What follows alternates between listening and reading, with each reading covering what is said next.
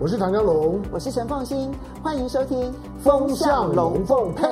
你好，我是陈凤欣，很高兴在周末的时候呢，跟大家聊聊天，谈一谈过去所发生的事情，我的一些想法、看法，来跟大家来分享。好，今天呢已经是倒数计时，二零二三年的倒数第二天了，即将要迎来的就是二零二四年。二零二三年过的速度好快哦，那么。二零二三年从金融市场来讲，它真是一个丰收的一年。当然，从经济表现的角度来看的话呢，出口不振这件事情呢，影响到了台湾的出口表现。而内需市场非常的热，这件事情呢，让大家呢，至少在生活的过程当中，可能会觉得薪水要增加很困难。可是工作上面至少没有失业上面的一个压力，所以呢，外冷。内热，然后呢，金融强，实体经济弱，这大概就是二零二三年的一个面貌。那展望二零二四年，它会是一个什么样子的情境呢？我其实看了很多的报告，我先跟大家说，我觉得到目前为止，几乎没有人敢铁口直断的来谈二零二四年，因为这里面呢有两个很重要的变数，一个呢是。美国原本大家觉得说呢，经过了二零二二年的暴力升息之后呢，二零二三年可能就会反映升息后遗症，会带来的是衰退。但是美国的经济出乎预期的比整个的发展要来得好。另外一个呢是中国大陆，中国大陆呢在解封了之后呢，看起来它没有像是美国、欧洲迎来的那一个内需市场的大爆发，相反的，因为房地产不振的关系，所以呢，对于内需的需求上面，仍旧是受到了压抑，所以它的表现不如预期。哇，这一强一弱之间呢，都跌破了眼镜。好，现在呢，也不是来谈水晶球的时候。我现在最多只能够跟大家说呢，我们应该要在关注哪两件事情对台湾来讲是重要的。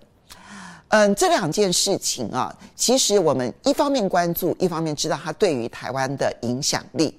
一个就是降息，另外一个就是 AI。其实二零二三二零二三年呢，那么降息跟 AI 也是两个很重要的关键字。但我必须说，至少在二零二四年的上半年，这两句话，这两个词，那真的叫做重中之重，哈。那我们先来讲降息。那在之前呢，其实我就已经跟大家谈过了联准会的法夹弯。那么从呃不断的强调说没有考虑降息这件事情，到已经将降息时间表纳入讨论，这一番的谈话的法夹弯，其实已经看出来说呢，联准会呢从今年的一整年抗拒降息，甚至于不断的强调是要注意通膨啦，等等等等，你就可以看得出来，联准会现在的态度上面已经出现了一百八十度的转变。究竟它在二零二四年会降息几码？很重要的是，它是因为什么原因降息？其实对于全世界的市场影响都非常的大。首先，我们先说到底会降息几码？虽然联准会呢不断的对外强调说呢，他们不会很快的降息，那又或者是说，你从利率点阵图里头来看，那么这个联准会的委员呢认为，二零二四年应该只会降息三码，但是现在市场的预估呢，跟联准会的判断差距非常的大。那么市场上现在，如果你从利率期货市场来看的话呢，认为联准会今明年二零二四年应该会降息六码。也就是降息六次，降息六码，一点五个百分点，那是很剧烈的降息。甚至于呢，我看到有一些经济学家认为呢，那么可能市场都低估了联准会的降息的幅度以及它的次数。也就是说，可能比一点五个百分点还要来的速度更快，然后呢，幅度更大。所以不止降息六次，甚至有人认为七次、八次的机会。都存在啊，当然，我觉得八次有点太夸张了。但是呢，六码或七码的降息，或者可能更多，也就是一次可能不止降息一码，这个机会到底存不存在呢？关键就在于联准会是基于什么原因而降息。那么，嗯，我之前跟大家剖析过，我认为政治因素是存在的，包括了美国的财政部呢，它要发行大量的债券。如果说呢，公债殖率一直维持在高档，那么一方面发行上面会遇到困难，那美国财政部筹资会遇到困难。而第二个部分最严重的呢，当然就是它每一年的支出当中有相当大的比例必须要拿来支付利息支出。现在估计二零二四。财政年度，它要支出的这一个相关的这个利息支出就高达一兆美元，这是一个很庞大的一笔钱，比国防支出还要来的大。美国财政部可能会受不了，所以呢，希望联准会放出降息的讯息。那事实上，我们也看到过去这一个月左右的时间呢，那么联准会呢，在卖公债这件事情上面变得更加容易、更加顺畅了。好，这是其中的一个原因。那白宫呢？那么从拜登要选举的角度来看，也希望营造着整个社会繁荣的局面。虽然美国就业市场很好，但是美国呢，破产的公司加速，其实呢，在二零二三年是相当多的。所以对于拜登而言，他去争取很多的中小企业的支持，高利率这件事情，其实就形成了很大的障碍。这也许也是原因之一。这两个是属于政治因素，但是。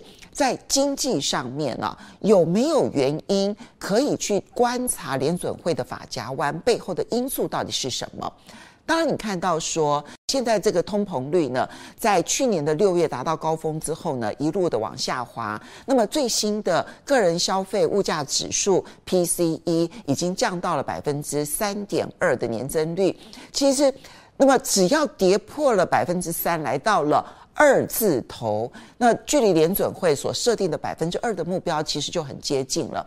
那么它是因为通膨降温，所以才要释放出一个可能可以准备降息的这一个风向球吗？Maybe 哈，但是呢，现在有越来越多为什么预判联准会降息次数可能不止三次的重要原因，背后担心的还是衰退，担心的。还是流动性危机这件事情，在欣欣向荣的股市当中听起来好像很奇怪，但是呢，如果你回顾到二零二三年的三月，在西谷银行啦，然后这些第一共和银行啦爆发危机之前，没有人预测到有流流动性危机，可是流动性危机突然之间就爆发了，联准会非常的紧张，很快的。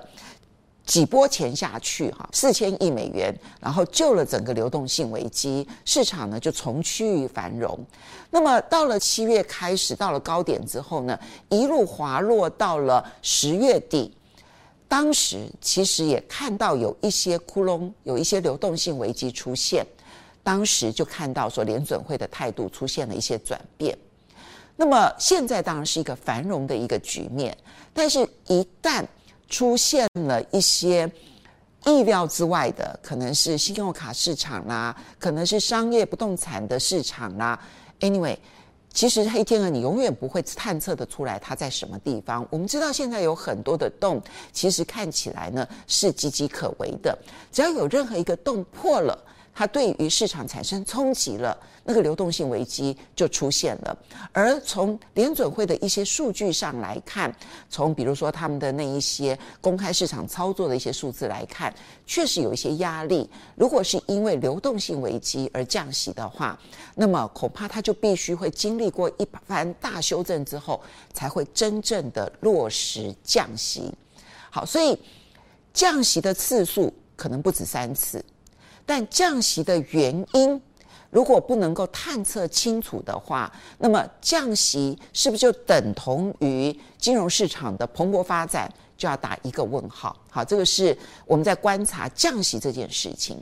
第二个部分呢是 AI，诶，这部分其实我之前一再的提醒，AI 对台湾是一个大机会，因为呢，你不管 AI 的应用场景到底是如何的发展。终究这些应用应用场景所必须要投资的这些军备竞赛、这些算力的投资，它需要的这些硬体设备制造的都是台湾，从最下游的，然后一路的往上发展到最上游的半导体，其实台湾都扮演很重要的角色。我觉得到今天为止，我都还认为这一个硬体设备的相关的军力军备竞赛还在持续当中，所以我们明年要观察 AI 的部分是什么呢？第一个部分就是它的应用场景。能不能够更加的百花齐放？因为应用场景更加百花齐放，就会使得呢更多的公司愿意投资在 AI 的算力上面的投资。那对于台湾来讲，那个订单当然就是源源不绝。如果这些应用场景没有出现，那要小心，现在可能会有很多公司过度投资。所以我觉得 AI 的观察点呢，就在于那个。